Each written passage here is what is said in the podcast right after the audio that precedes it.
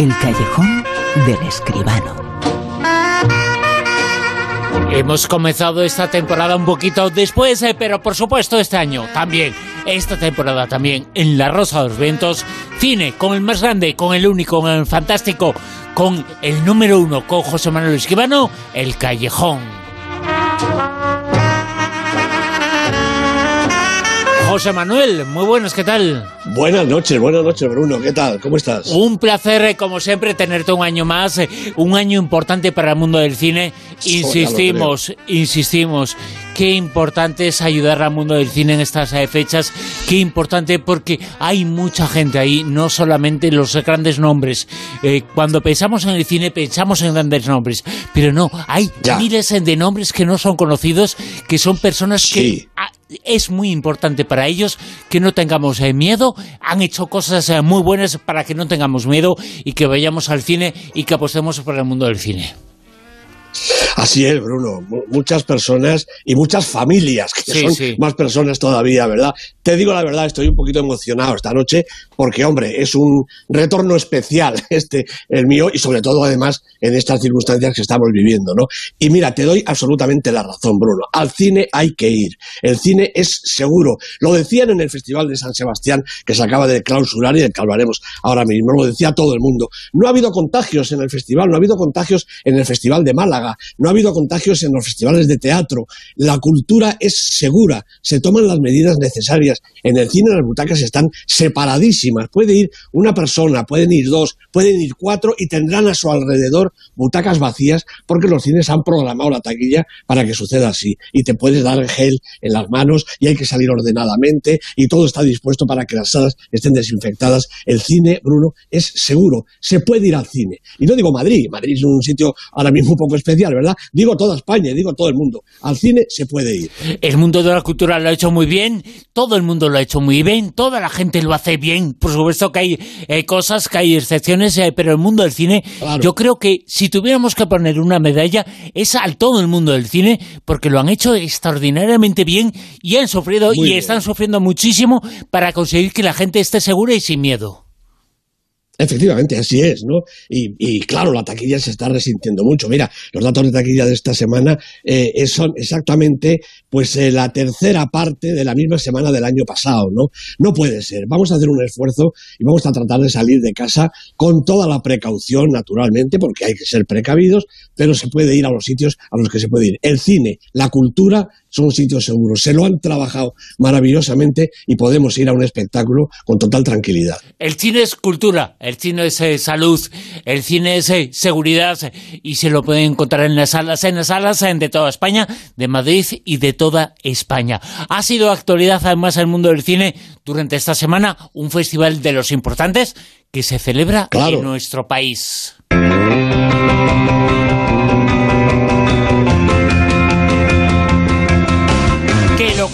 Comentamos eh, todos los años contigo y hay palmarés. Hace muy poquitas horas eh, se han entregado los eh, principales premios. ya sabemos algo más sobre el palmarés del Festival de San Sebastián.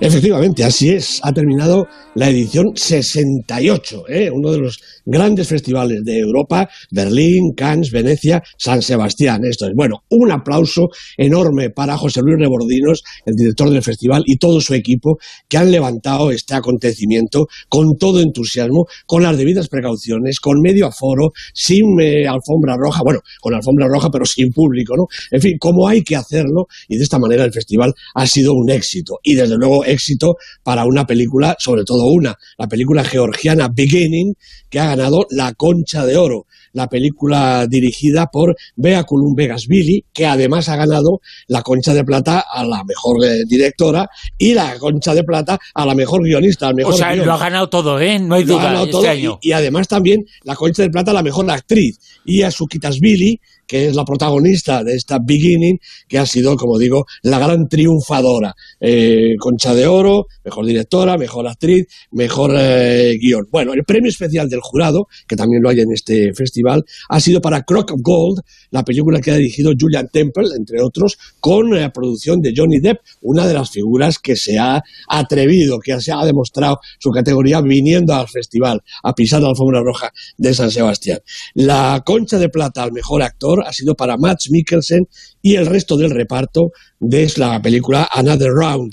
La mejor fotografía ha sido la de Any Cry Babies Around, la película de Yuta Tsukinaga, y el premio al mejor, al, mejor director Nobel, en este caso directora, ha sido para Bea, eh, perdón, para la última primavera, dirigida por Isabel Lamberti premios también importantes, como no, los del público. El premio del público a la mejor eh, película europea ha sido para El Agente Topo y para la mejor película en general de todo el festival ha sido para El Padre, la película de Florian eh, Seller. Un festival que ha contado con menos películas que otros años, como es natural. Ha habido, pues eso, como digo, un aforo reducido, todas las precauciones del mundo, pero en el que ha estado inaugurando el Rifkin Festival de Woody Allen. Woody no ha podido venir, yo creo que ha sido especialmente precavido, ha hecho bien seguramente, y ha clausurado, está clausurando hace unos, unas pocas horas El Olvido que seremos, la película colombiana de Fernando Trueba. Se ha ido a Colombia a hacer esta película súper interesante, por supuesto. El premio Donosti ha sido para Vigo Mortensen, ya joven todavía, pero ya consagrado por toda su carrera, y además ha presentado en el festival su película Falling. Yo creo que con estos títulos, esta Beginning, que lo ha ganado todo, eh, la película de Woody Allen, la de Trueba y el Falling de Vigo Mortensen, que se acaban ya de estrenar en nuestras pantallas, me parece que el festival ha cubierto de sobra las expectativas. Ha habido muchas películas, ahora ha habido películas mejores y peores, naturalmente, pero este palmarés y yo creo que esta relación de títulos importantes a lo largo del festival mm, demuestran que por aquí, por el Festival de San Sebastián, ha pasado buen cine y que la cartelera va a seguir siendo interesante. Decía Rebordinos, el cine no se muere. Pues naturalmente que no. El cine con estos títulos y con otros que vengan va a estar absolutamente vivo esta temporada y las que vienen. Y vuelve la normalidad eh, también, porque en San Sebastián ha ganado una película de un país eh, que no sabíamos que tenía cine. Y existe el cine, ¿eh? En Georgia también. Existe el cine georgiano. Hombre, eh, ¿cuántas películas harán allí? Pues quizá 20 o 30 al año, ¿verdad? Bueno, las que hagan, es igual. Han traído una estupenda película que ha conmovido absolutamente al jurado. Ha sido sí, lo ha ganado todo, seguramente es que se lo merecía. Y, ¿eh? lo ha ganado todo. Así que seguro que es una estupenda película. A ver si tenemos suerte y la podemos ver en nuestra cartelera pues en las próximas semanas o en los próximos meses. Y también tenemos eh, esta noche crítica en el Callejón con José Manuel Esquivano, comentamos una película que su nombre no lo dice, pero es una película española. Se llama Black Beach. ¿Cuánto crees que vale? What it do? Just in time. Things surface when they surface. Are there more copies of this shit? Are you going to take the offer? ¿Y si no te dan el ascenso? ¿Con quién de que estás hablando?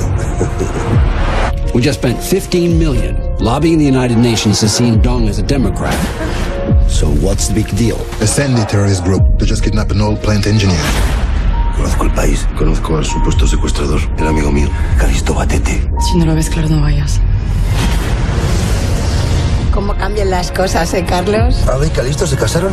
Tengo amigos, pero ¿sabes cómo los tengo? Sin hacer preguntas y sin meterme en líos. Así es como sobrevivo aquí. El americano tenía algo cuando desapareció. Encontró cosas. el mundo del futuro llega, el mundo también en el que se habla un poco span-english, ¿no?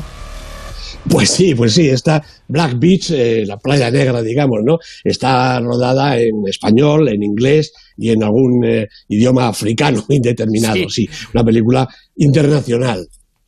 Una película internacional, Black Beach, una película española, pero que ha tenido mucha trascendencia, que roza el mundo del thriller un poco. Sí, sí, efectivamente. Decía que estaba dirigida, está dirigida por Esteban Crespo, eh, producida por David Naranjo. El guion es del propio director, de Esteban Crespo, junto con David Moreno, y los protagonistas son Raúl Arevalo, Candela Peña, los acabamos de escuchar, y Emilio Buale, entre otros. Eh, bueno, Esteban Crespo dirige su segundo largometraje ya tras una muy interesante serie de cortos. Recordemos que ganó el Goya en el 2013 con Aquel no era yo, corto que estuvo nominado al Oscar incluso. ¿no? Debutó en el largometraje con Amar, que tuvo bastante repercusión en el Festival de Málaga, donde también se ha presentado este nuevo trabajo hace muy pocas semanas. ¿no? Bueno, Black Beach es eh, un recóndito lugar de algún país de África en el que juegan, pues como en tantos otros sitios, los intereses políticos de una oligarquía familiar tirando a sanguinaria, junto a los de las grandes empresas multinacionales. En este caso, petroleras, que suelen tener las cosas bastante claras. En el trasfondo, la sombra de China, que amenaza con comprar todo el continente africano. Y esto no es mentira, ¿no? Quizás sea ya esta otra historia, otra película, ¿no?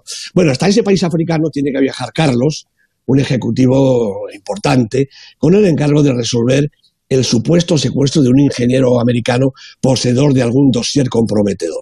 Bueno, Carlos no está muy decidido, pero cede al final ante la promesa de una buena recompensa y un puesto en la sede central de Nueva York, la sede central de la empresa. ¿no?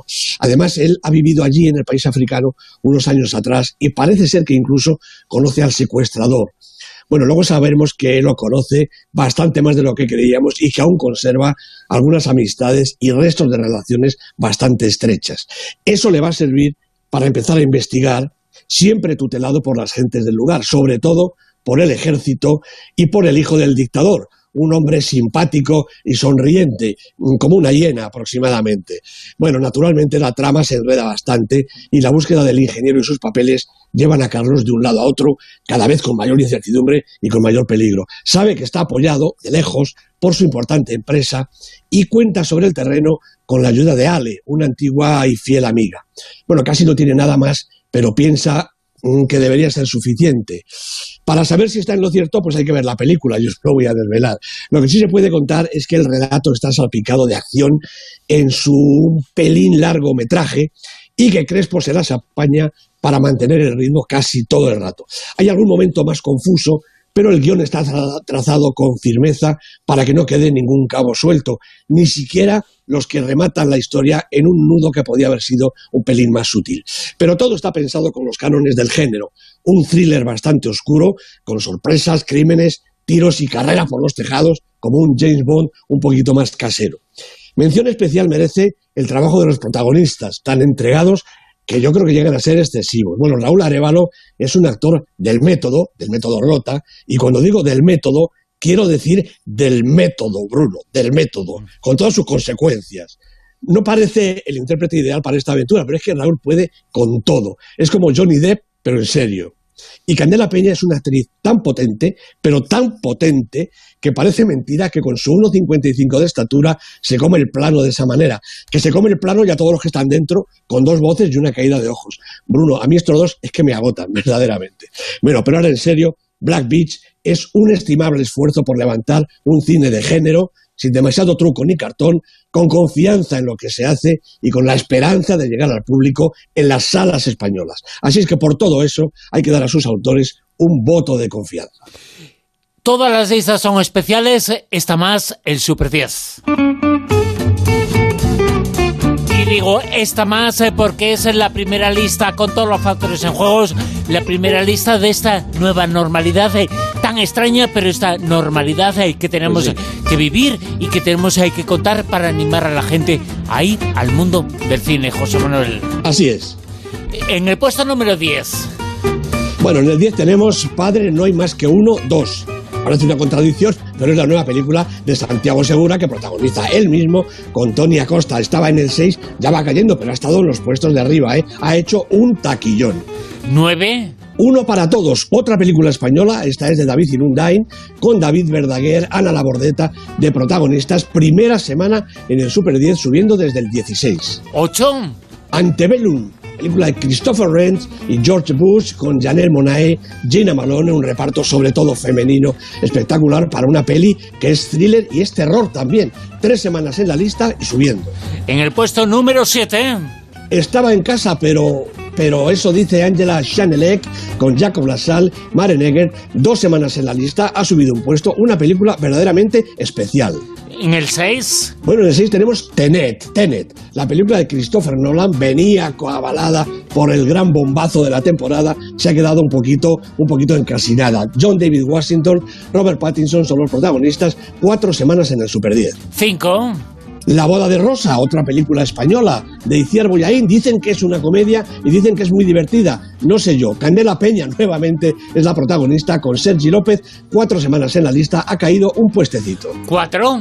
Papicha, Sueños de Libertad, una película argelina de Munia Medur, una película que habla precisamente de los sueños de libertad de la mujer, de las mujeres en Argelia y yo creo que en todas partes del mundo. Una película realmente imprescindible. Vamos ahora con el podium, pero recordamos ese dato que nos dabas esta semana, en la misma semana del año pasado, había tres veces eh, más aquilla. Bueno, el mundo eh, está difícil, pero hay que apoyar al mundo del cine, hay que ir al cine. Nosotros eh, apoyamos al mundo del cine aquí porque el dato que nos ha dado, tremendo. Sí, el mundo del cine, el mundo de las salas de la exhibición tiene dificultades, sí es tres veces menos que el año pasado, tremendo. Pero bueno, hay que seguir remando para conseguir que las cosas vuelvan a ser como eran, ¿eh?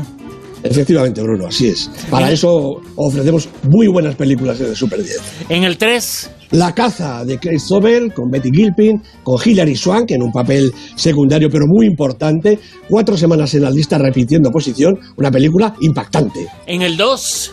Pinocho, Pinocho, vuelve el cuento, vuelve la historia inmortal del muñeco de madera que se vuelve niño de carne humana. Mateo Garrone la ha dirigido con Federico Yelapi, con Roberto Benigni, primera semana en la lista subiendo desde el 13, película de la semana en el Super 10 y una gran taquilla de momento, a ver si la consolida. Puesto número uno, el primer número uno de la temporada, el primer número uno de la temporada 23 en La Rosa de los Ventos en el Callejón con José Manuel Esquivano. Un número uno muy especial que va para quién? Pues va para una película que me encanta, Las Niñas, otra película española, ha ganado en Málaga, ha ganado el fervor también de la crítica y del público, la peli de la debutante Pilar Palomero. Parece mentira cómo esta chica joven ha hecho una película con crías, con niñas, con prácticamente debutantes, ninguna es actriz, solamente Natalia de Molina que está ahí acompañando y ha hecho una película formidable. Andrea Fandos es la protagonista, lleva tres semanas en el Super 10 y repite la posición en todo lo alto. Las Niñas de Pilar Palomero. Las niñas en el puesto número uno, el primer eh, número uno de la temporada en este Super 10 eh, con José Manuel Esquivano. Vamos a seguir eh, de cerca, muy de cerca, todo lo que está pasando en el mundo del cine, pero insistimos, el cine es cultura y el cine está haciendo un esfuerzo enorme para conseguir que ir al cine, ir a la sala, sea seguro muy seguro. Están haciendo muchísimos esfuerzos y se puede estar muy tranquilo en el mundo del cine, en la sala de cine, porque la seguridad y la salud está por encima de todo, ¿no? Así es, Bruno. Yo mm, puedo hablar por mí. Yo voy al cine, me siento seguro y voy al cine a disfrutar de las buenas y de las regulares y de las malas películas también. Hay que ir al cine, Bruno. José Manuel Esquivano, y aquí lo hacemos eh, contigo. Un abrazo. Un abrazo muy grande, Bruno. Hasta luego. En Onda Cero, La Rosa de los Vientos.